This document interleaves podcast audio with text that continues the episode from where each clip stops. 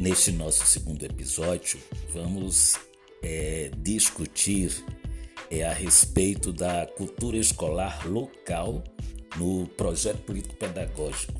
Né? É, segundo Humberto de Andrade Pinto, é, para atender às demandas sociais que lhes são postas, é imperativo que as escolas públicas usufruam da sua autonomia, mesmo que relativa e uma forma né, da escola pública é ela vivenciar né, a sua autonomia, usufruir da sua autonomia, é através do PPP, o Projeto Político Pedagógico. E para e fazer isso é muito, mas muito importante que a cultura escolar local seja é, assegurada na elaboração do PPP. E o que a gente pode entender por cultura local escolar? Né? Bem, é, quando a gente vai buscar na literatura né, pedagógica, nós encontramos Libânio né, dizendo que a cultura escolar local é, são os modos de pensar e agir são os valores, são os comportamentos, o significado que, o significado que damos às coisas.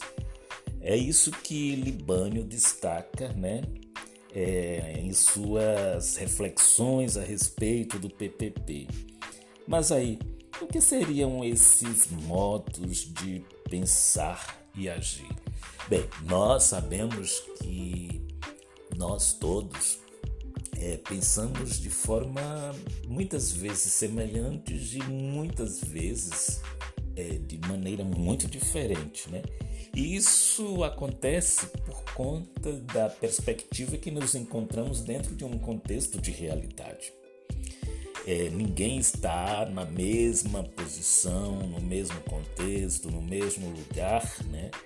Para olhar as coisas, observar as coisas e ver as coisas da mesma forma. Né? Como estamos em contextos diferentes, as leituras também são diferentes. E aí a forma de pensar ela vai se transformando numa forma plural, né? E essa forma plural de pensar também vai se refletir nas formas de agir? E essa ação, né, ela certamente ela pode provocar muitas vezes é, angústias, outras vezes ela pode provocar é, satisfações e por aí vai. Né? Pois bem, é, mas para alguém agir, entendo eu que a gente precisa ter valores. Né? E esses valores, né, o que é que a gente pode entender por valores? A gente pode entender que os valores é aquilo que a gente deu valor, é aquilo que a gente passou a acreditar e a partir daquilo que a gente acredita, a gente acaba tentando impulsionar em nossas ações. Né? Então, nós temos, por exemplo, valores morais, é, valores vitais, é, valores religiosos, é, valores culturais. É por isso que agimos e de forma muito diferente, né? Agimos de formas diferentes exatamente por conta é, desses valores, né? Por exemplo, uma coisa que a gente percebe bem hoje em dia dentro de uma sala de aula, muitos alunos são religiosos, mas dentre esses alunos religiosos, os mesmos não fazem parte é, da mesma denominação religiosa. Tem alunos que são cristãos, mas dentro do cristianismo a gente vai encontrar diferentes, diferentes tendências. Nós vamos encontrar alunos que são católicos, alunos que são espíritas, alunos que são evangélicos, né? E por aí vai, mas também vamos encontrar alunos que não são cristãos. Nós encontramos alunos que são budistas, né? Nós encontramos alunos é, que nem são religiosos. Então, a partir desses valores, as pessoas agem né? porque são os valores que vão conduzindo a, as ações, é, os comportamentos. É óbvio que nem sempre o que é dito de forma oral ela se reflete nas práticas das pessoas, não esqueçamos isso, né? Então, é preciso que a escola discuta a cultura escolar local. Né? Então, não vamos esquecer. Discutir a cultura escolar local é discutir os modos de pensar e agir de todos que estão na escola, professores, alunos, os técnicos, todos, sem excluir ninguém. É preciso ver quais são os valores que estão presentes é, nesses diferentes segmentos. É preciso observar e registrar como são os comportamentos desses atores. Né? E é preciso também identificar o significado que nós vamos dando às coisas. Né? É, é, mais ou menos isso que o Libano fala. Né? Então, a, a cultura escolar é, a cultura escolar ela vai se projetando em todas as instâncias, né? E aí, quando a gente fala de instâncias, é bom que a gente não esqueça, né? Os tipos de reuniões, as normas disciplinares, é, as relações de professores com os alunos na aula, é, na cantina, nos corredores, no tipo de alimento que é veiculado na escola, na forma de tratamento com os pais, na metodologia da aula.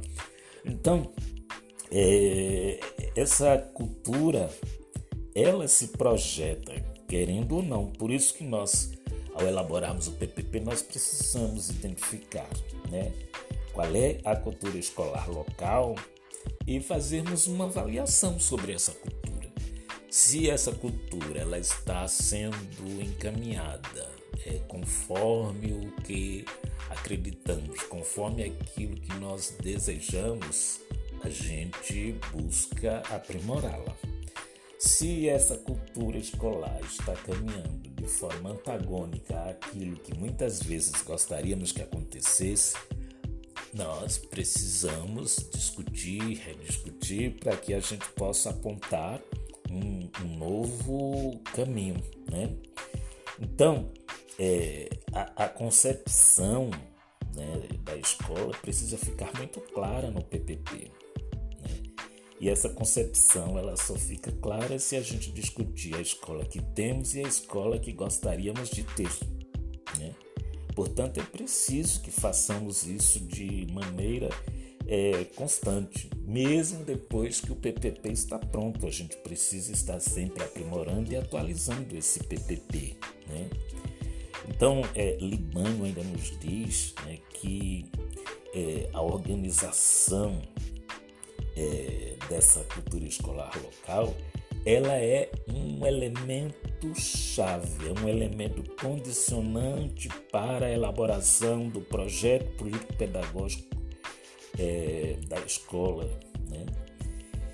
E aí é bom que nós não nos esqueçamos né, que esse, esse, essa caracterização né, da cultura escolar ela define, ela deixa mais evidenciada é, a identidade da própria escola. Né? E aí, como ela define né, a identidade da escola, é, nós temos como orientar melhor as nossas ações, porque é, está registrado, está documentado no PPP, e aí a gente tem como fazer uma avaliação de como as coisas estão indo e como é que elas podem ser melhoradas, ok? Então, é, neste episódio, a nossa discussão se encerra aqui e até breve.